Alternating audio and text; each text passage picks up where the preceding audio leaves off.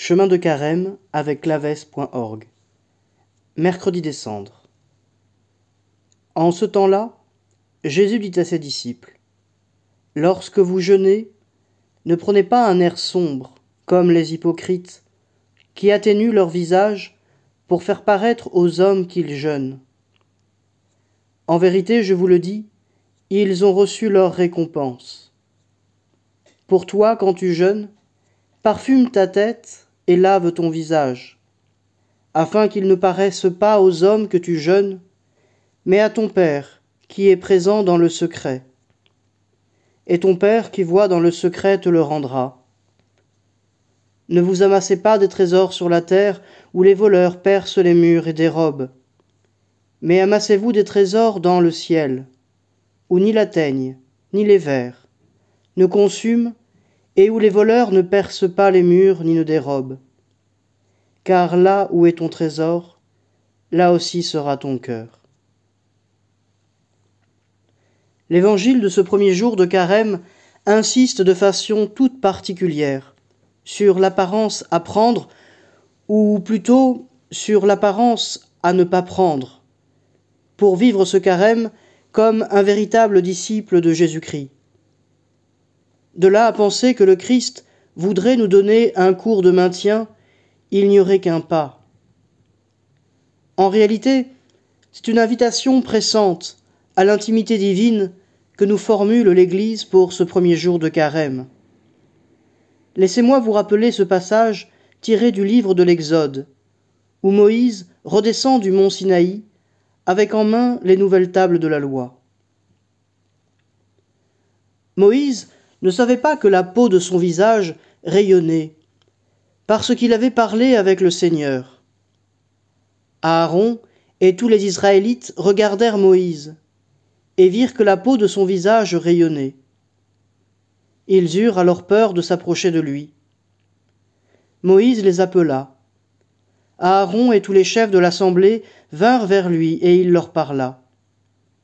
Après cela, tous les Israélites s'approchèrent et il leur donna tous les ordres qu'il avait reçus du Seigneur sur le mont Sinaï. Lorsque Moïse eut fini de leur parler, il mit un voile sur son visage. Quand Moïse entrait dans la présence du Seigneur pour parler avec lui, il retirait le voile jusqu'au moment où il ressortait. Et quand il sortait, il transmettait aux Israélites les commandements qu'il avait reçus. Les Israélites regardaient le visage de Moïse et voyait que la peau de son visage rayonnait. Et Moïse remettait le voile sur son visage, jusqu'au moment où il entrait pour parler avec le Seigneur. La rencontre véritable avec le Seigneur ne laisse pas indemne, nous le voyons, le visage de l'homme. Celui qui, comme Moïse, fait la rencontre personnelle avec Dieu, celui qui se blottit dans l'intimité divine et qui partage déjà sur la terre les biens célestes que Dieu offre par sa grâce, celui-là porte déjà sur son visage la marque de la lumière divine. Notre visage n'est pas un masque qui nous servirait à cacher qui nous sommes. Au contraire, notre visage est cette interface qui nous ouvre à la communion et à l'universalité. Un visage est toujours singulier, toujours personnel, toujours unique. Et c'est la rencontre avec Dieu qui change notre visage, et non pas un voile hypocrite ou un masque de théâtre. Alors, pourquoi Moïse se couvre-t-il d'un voile?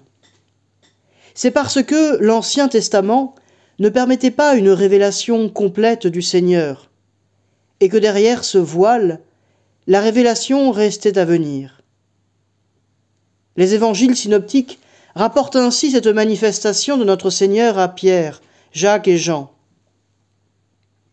Six jours après, Jésus prit avec lui Pierre, Jacques et son frère Jean, et il les conduisit à l'écart sur une haute montagne.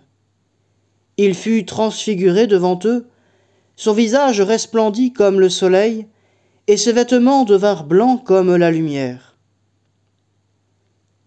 Ici nous le voyons, il n'y a plus de voile. Le visage humain s'éclaire totalement du visage de Dieu. C'est à retrouver en nous la lumière de ce visage divin que nous invite ainsi l'Église pour ce premier jour de carême. Oui, que notre visage soit son visage, que notre joie soit sa joie.